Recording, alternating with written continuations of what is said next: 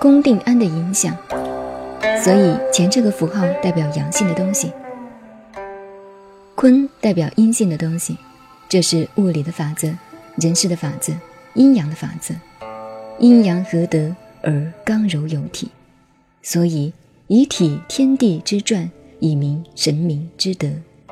易经的道理就在这里，宇宙万物相对的组合，相对的矛盾组合，也可以说。矛盾就是中和，矛盾并不一定是不好的，或者说是不对的。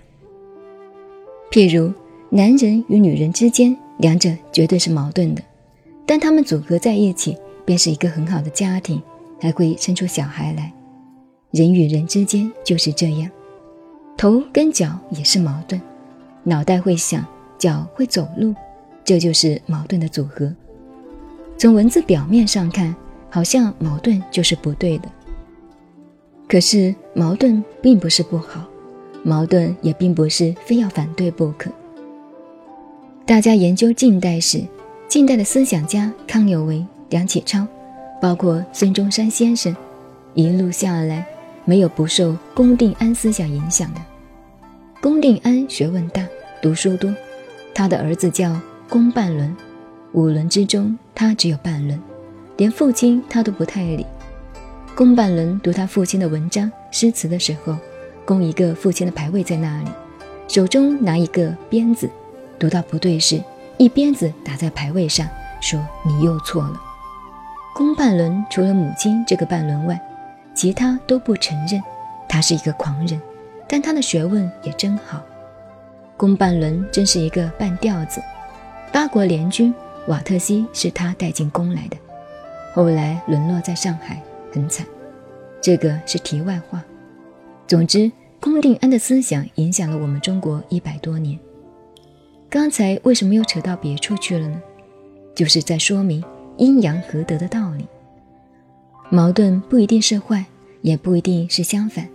矛盾有时候是中和，所以要阴阳合德。因为这个宇宙都是相对的。阴阳不和，便孤阳不生，孤阴不长，那是没有用的。所以在宇宙间，一切都是相对的组合，无论物理世界及人事，都离不开中和。儒家的中庸之道，就是从这个道理产生的。阴阳合德而刚柔有体，有体才有用。以体天地之转，体就是体会。有这个矛盾中间的组合，才可以体会。体会什么呢？体会天地之转，转就是造就。谁在造就？没有人在造就，也没有人能够造就，只有阴阳两个力量。阴阳合德，刚柔有体，这样才能以通神明之德。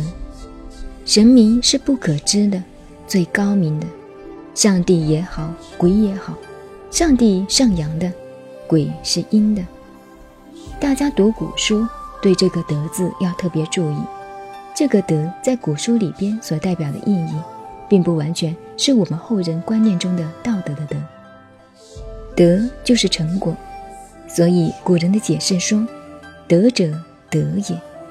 德就是得到，以通神明之德，就是这个意思。”